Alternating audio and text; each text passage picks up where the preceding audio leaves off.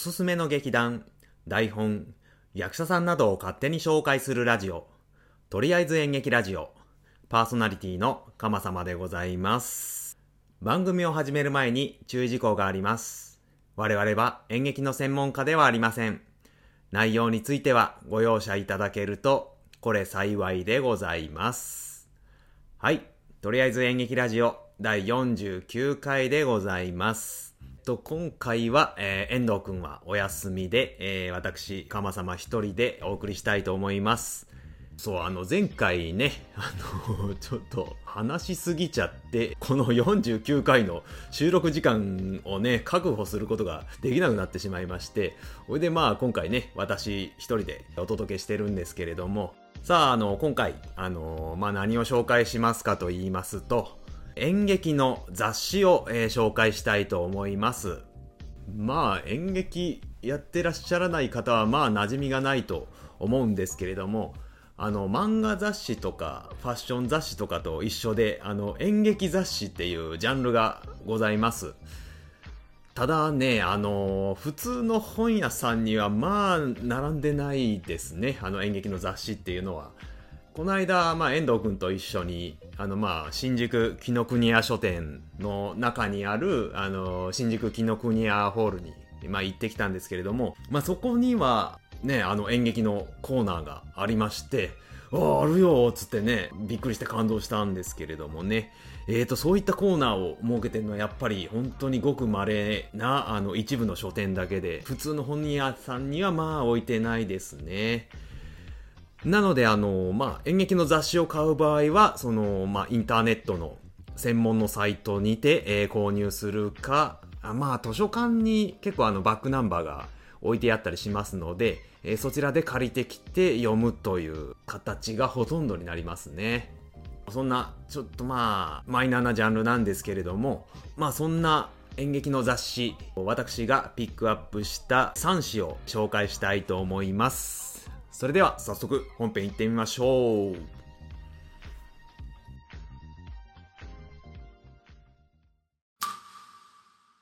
高い塔を建ててみなければ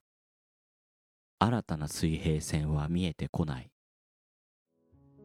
川口純一郎。あなたに届けたい物語がそこにある。ポッドキャスト朗読の時間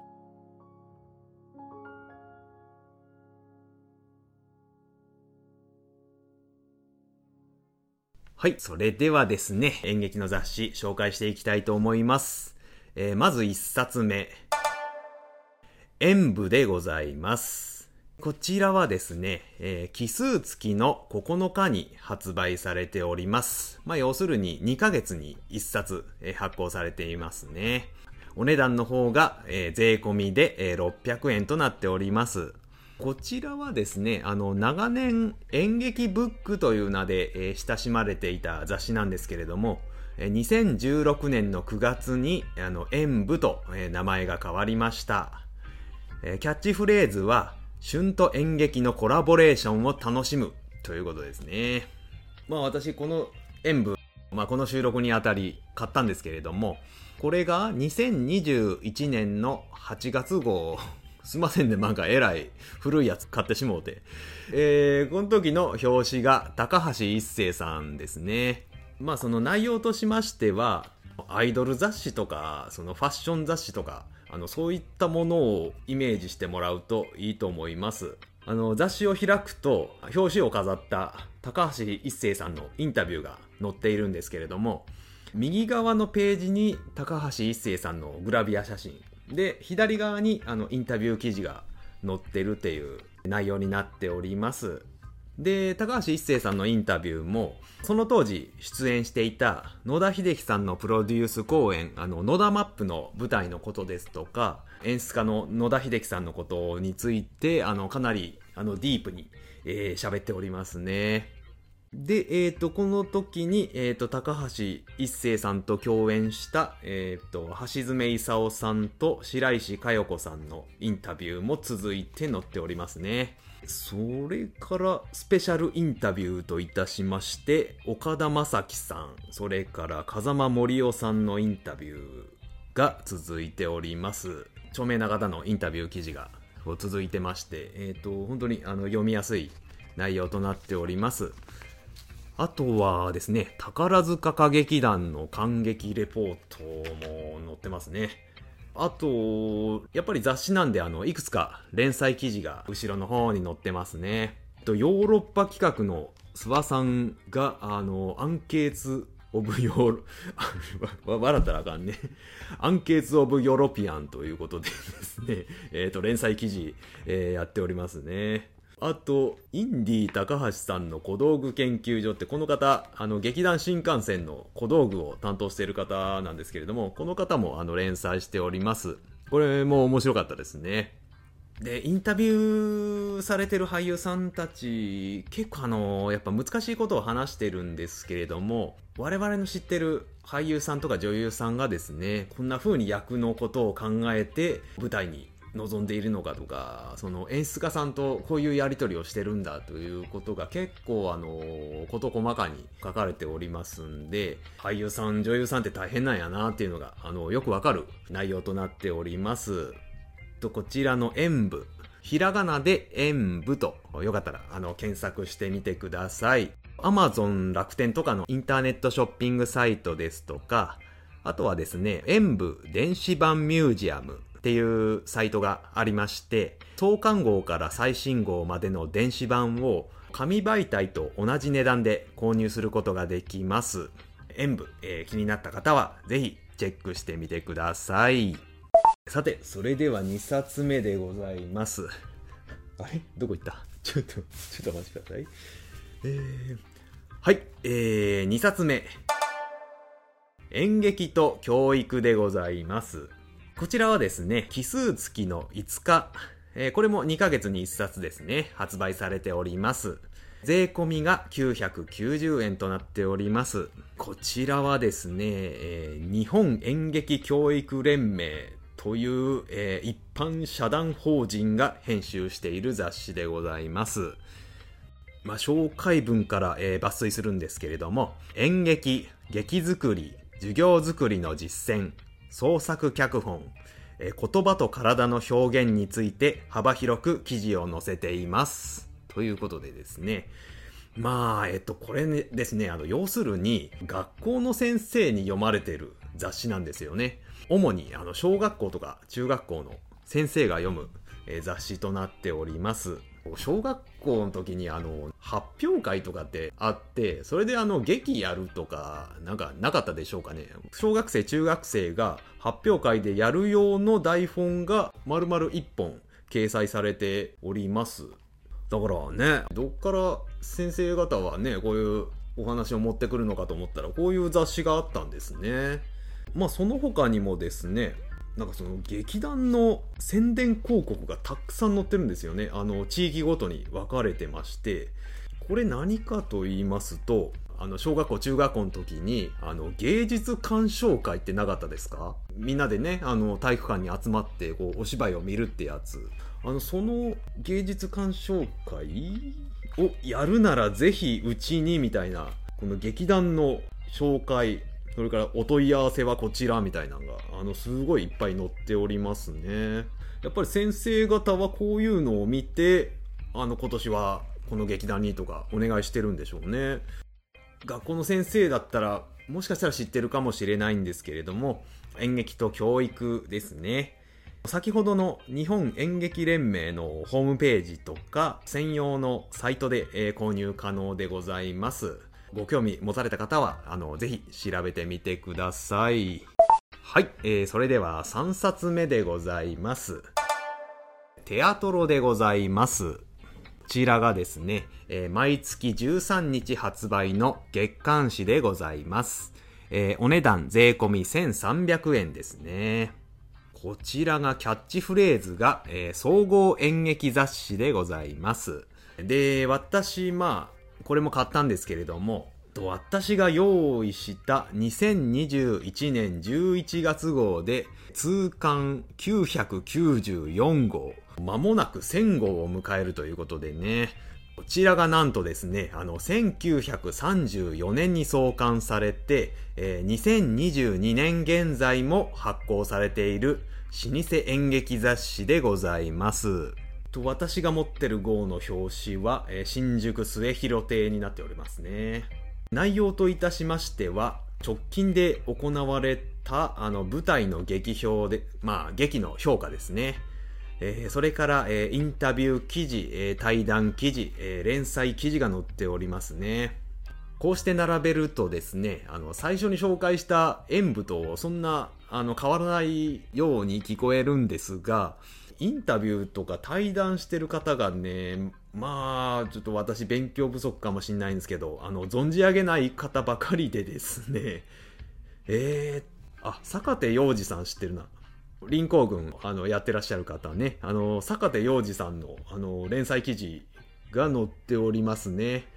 でも、それ以外はすいません、ちょっと存じ上げない方ばっかりですね。非常にクロー向けの雑誌となっております。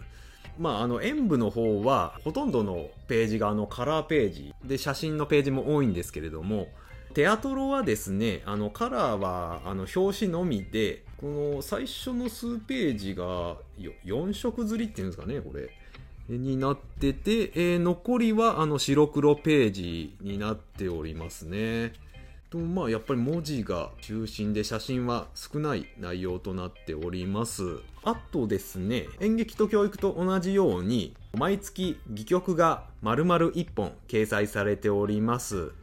なんであの、アマチュアの劇団の方々ですとか、あの、高校の演劇部のあの、顧問ですとかね、その生徒の方々が、あの、戯曲を探すのに、えー、一役買っておりますね。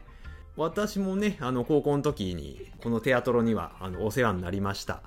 当時は、その、インターネットで検索とかなかったので、図書館に行ってね、テアトロのあのバックナンバーをちょっと借りてきまして、で、その中からあの自分たちがやる台本を探したりとかもしてましたね。それからですね、あの、毎年、あの、テアトロ新人戯曲賞っていうのを開催しております。これはですね、一般公募で戯曲を募集して、えー、受賞作品は、あの、このテアトロに掲載されるっていう、あの、まあ、イベントになっております。過去には高校生が受賞した年もありまして、えー、劇作家を目指す人の登竜門となっております。あとは、あの、テアトロ演劇賞っていうのがありましてですね、これもあの演劇界に貢献した人に毎年贈られる賞になっております。で、過去には、浅利啓太さんとかね、あの劇団四季の、それから蜷川幸雄さん、それから野田秀樹さんなども、えー、受賞した経歴がありますね。さあ、長年演劇に貢献している、えー、テアトロなんですけれども、カタカナで、えー、テアトロですね。テアトロだけで検索すると、あの、ちょっと違うものが出てきてしまいますので、テアトロスペース演劇で、えー、検索してみてください。電子版はないんですけれども、Amazon をはじめとしたインターネットサイトで、えー、購入可能でございます。えー、ご興味持たれた方は、えー、ぜひ調べてみてください。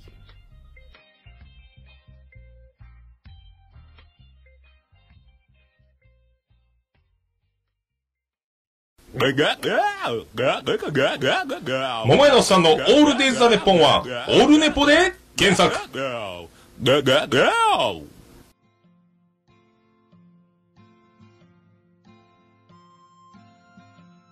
はい。演劇雑誌特集いかがだったでしょうか？ここからはですね、えー、ツイッターのハッシュタグ、演劇ラジオでいただきました番組のご感想を紹介していきたいと思います。と、まあ、前回のハッシュタグ読みからですね、えー、2022年の2月の3日までに、えー、いただいた番組のご感想です。えー、っと、まずはですね、あやほーアットリスナー休止中さんからいただきました。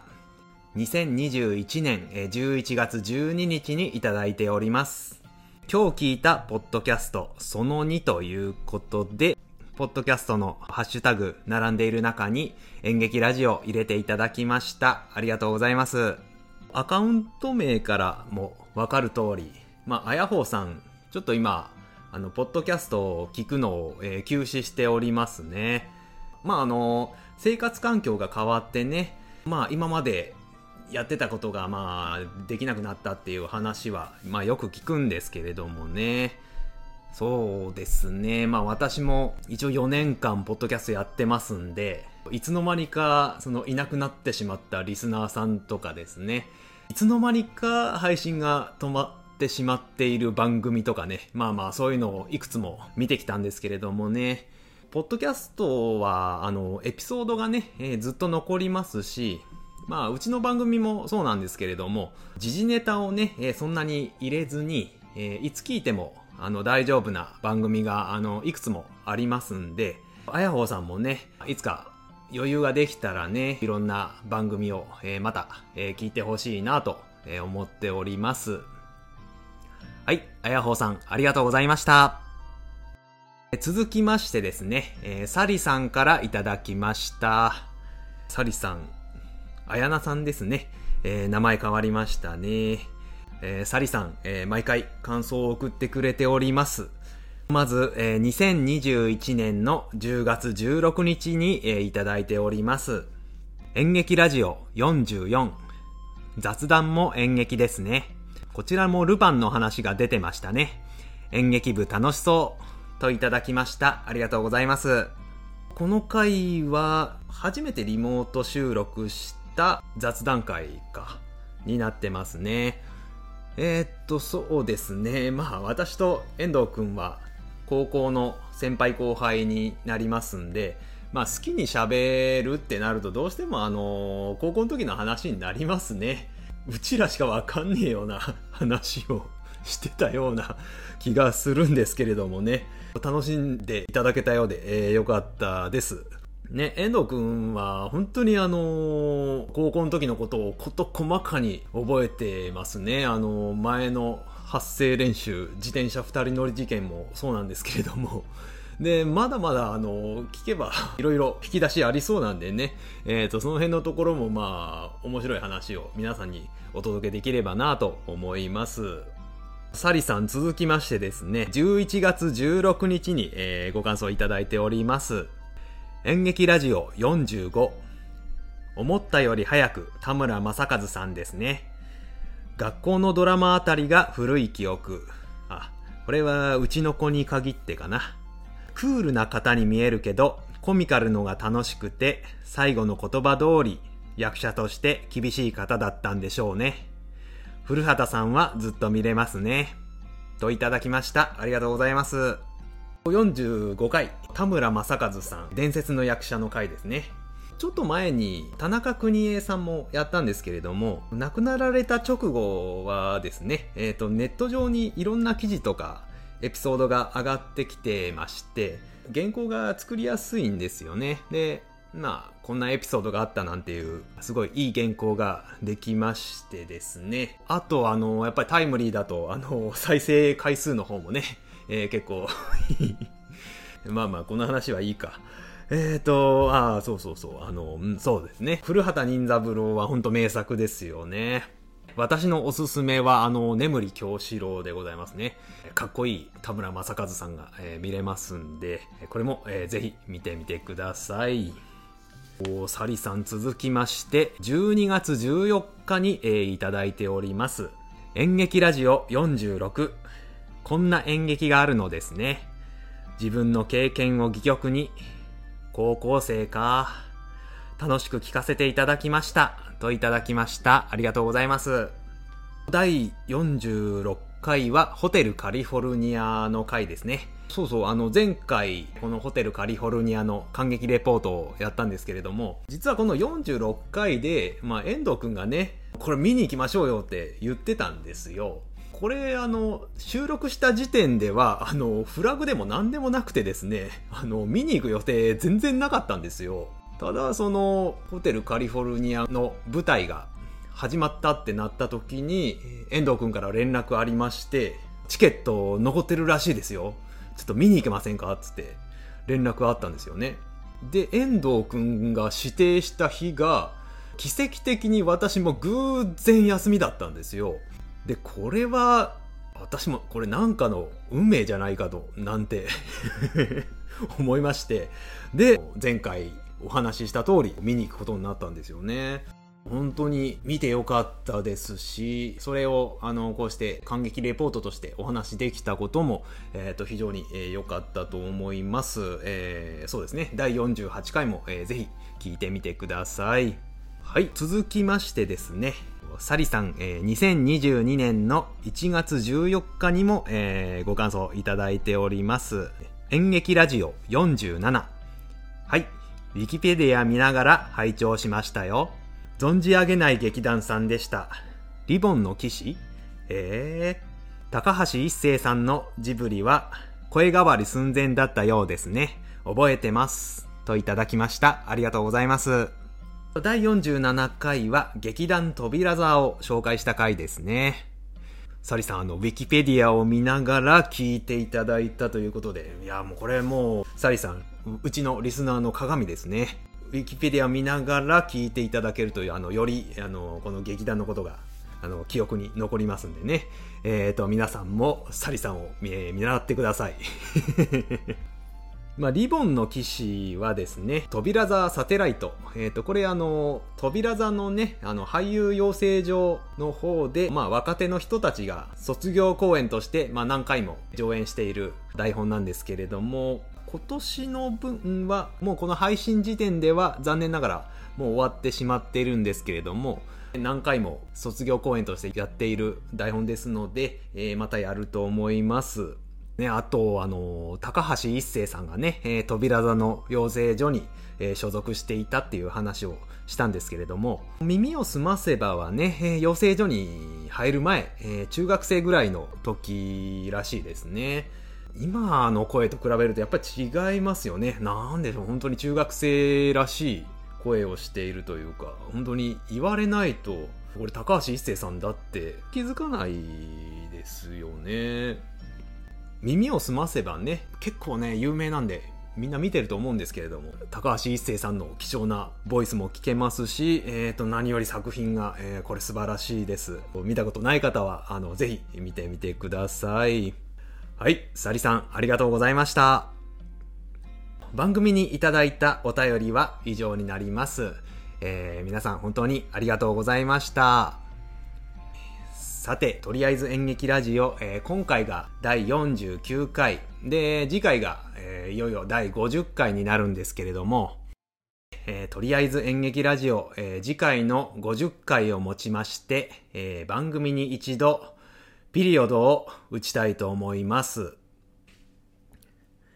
えー、っとですね、あのーこれあのーまあ、終わるってことではなくてですね、えーちょっと番組をリニューアルしたいと、えー思っておりまして、えー、っとまあ、その準備期間に入るということで、えーちょっとお休みを、えいただきたいなと、え思っております。えー、と別に、あのー遠藤くんとか、セイロボットくんと、えー喧嘩をしたわけではございません。ご安心ください。えーっと、まあ、あの、詳しくは、あの、次回お話ししておりますんで、えっと、今言えることは、えっと、そうですね、あの、同じこの、あの、アドレスで、えリニューアル後も、え配信する予定で、えございますので、そうですね、あの、この番組をサブスクリプション登録している方は、どうぞ解除せずにそのまま、えーお待ちいただけると、えーこれ幸いでございます。じゃあ、といよいよ次回が千秋楽ということで、2022年の4月の10日頃、えー配信予定でございます。えーぜひお聞きください。それでは番組のご感想お待ちしております。いつもの告知です。とりあえず演劇ラジオでは皆様からのご意見ご感想、紹介してほしい劇団、取り上げてほしいテーマなどを募集しております。お便りはメール、またはツイッターでお待ちしております。メールアドレスは、かまさま7アットマーク gmail.com すべてアルファベット小文字で、k-a-m-a-s-a-m-a 数字の7アットマーク gmail.com ツイッターはダイレクトメールか、ハッシュタグ演劇ラジオで感想をつぶやいてくれれば OK です。演劇は漢字、ラジオはひらがなでお願いいたします。それから Spotify でもすべてのエピソードを聞くことができます。こちらはとりあえず演劇ラジオで検索してください。それではまた次回お会いいたしましょう。さようなら。